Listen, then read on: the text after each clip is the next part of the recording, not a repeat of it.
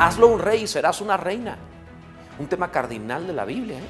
La Biblia habla mucho de esto. Mejor es morar en tierra desierta que con la mujer rencillosa e iracunda, dice Proverbios 21, 19, la Biblia. La Biblia es muy económica en sus palabras, todo lo que trata está divinamente seleccionado para ser incluido ahí. Por ello, cuando trata asuntos primordiales o temas cardinales que habrán de servir de fundamento en la fe o para la vida cristiana, lo repite dos o tres veces y lo menciona cuatro veces, entonces se trata de un asunto de suma importancia. Uno de esos temas es la justificación por la fe y así. Ahora, lo menciona cuatro veces cuando se trata de algo sumamente importante. Ahora, ¿te imaginas entonces que la Biblia utilice tanto tiempo para hablar acerca de la mujer rencillosa?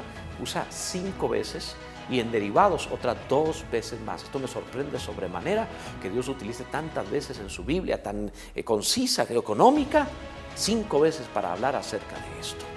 Así que debe despertar nuestro interés.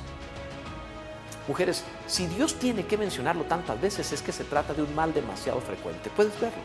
Sean sabias, dejen de discutir, edifiquen su casa con sabiduría. Nada ganan peleando, pueden argumentar todas las razones que gustes para pelear y, ser conflictiva y sin embargo te vas a dar cuenta que estás destruyendo tu familia. Si pelear por años no te ha funcionado, ¿por qué sigues haciéndolo? Como intentar encender un automóvil por años pero no tiene batería, no lo sigas intentando. Debes ser firme e impedir el pecado. Hazlo, pero no con otro pecado.